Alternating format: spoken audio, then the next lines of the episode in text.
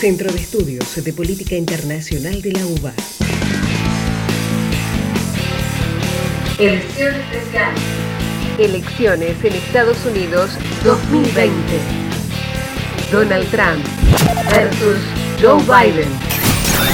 Podcast del Centro de Estudios de Política Internacional de la UBA.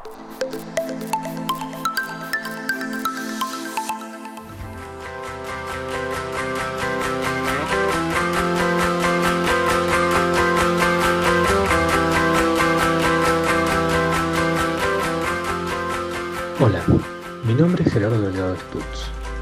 Soy miembro del Centro de Estudios de Política Internacional de la UBA y hoy voy a estar hablando sobre un movimiento particular en las elecciones de este año en Estados Unidos, los republicanos por Biden. La irrupción de Donald Trump fue un terremoto para la política estadounidense e internacional. También lo fue para el Partido Republicano. En las primarias republicanas de 2016, la candidatura de Trump fue mal percibida por un grupo de miembros afines al establishment partidario que fue denominado los Never Trumpers, o sea, nunca Trump, es decir, personas que nunca votarían por el magnate neoyorquino ni en la primaria ni en la elección general.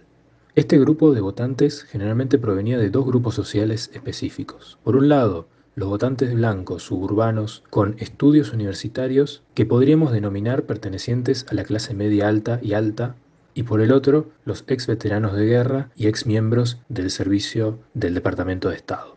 El mejor exponente de pensamiento de estos grupos quizás haya sido el ex presidente George Bush padre y el ex candidato presidencial y senador por Arizona John McCain. Las razones por las que se oponen a Trump son su forma de ser, su aislacionismo con otras potencias, el poco respeto a los militares, la falta de un plan fiscal sólido su posición fuerte frente a la inmigración, la no condena a los grupos supremacistas blancos y su proteccionismo comercial. Tras la, nominación de Donald Trump como candidato en 2016, este grupo se vio en una encrucijada. Votar por el candidato de su partido, al que aborrecían, o a Hillary Clinton, candidata que históricamente había sido atacada por el aparato mediático republicano y que aparte había tenido problemas muy serios cuando había sido secretaria de Estado. Por ende, tenía una muy mala imagen entre este grupo. El día de la elección, este grupo se dividió en tres. Unos decidieron no ir a votar, otros votaron a Hillary Clinton y los otros a terceras fuerzas como el Partido Libertario. Este grupo ha sido opositor a Trump en su gobierno y en general se ha visto decepcionado con los senadores republicanos por su falta de oposición fuerte y por no poder ponerle límites a Trump.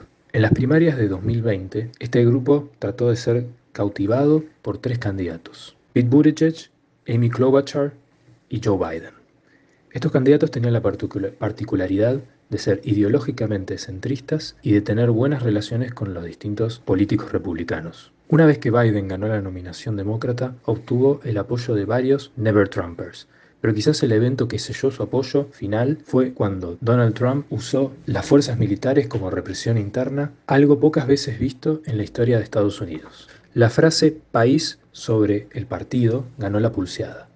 Según las últimas encuestas, Joe Biden sería el primer demócrata en empatar en el voto militar.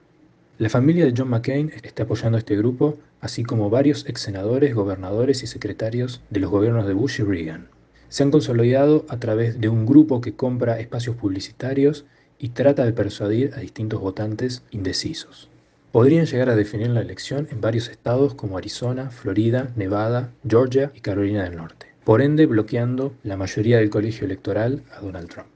Será interesante el devenir de este grupo, si apoyará a Biden en caso de ganar o si en el futuro volverá al Partido Republicano con la intención de reconstruirlo. Podcast del Centro de Estudios de Política Internacional de la UBA.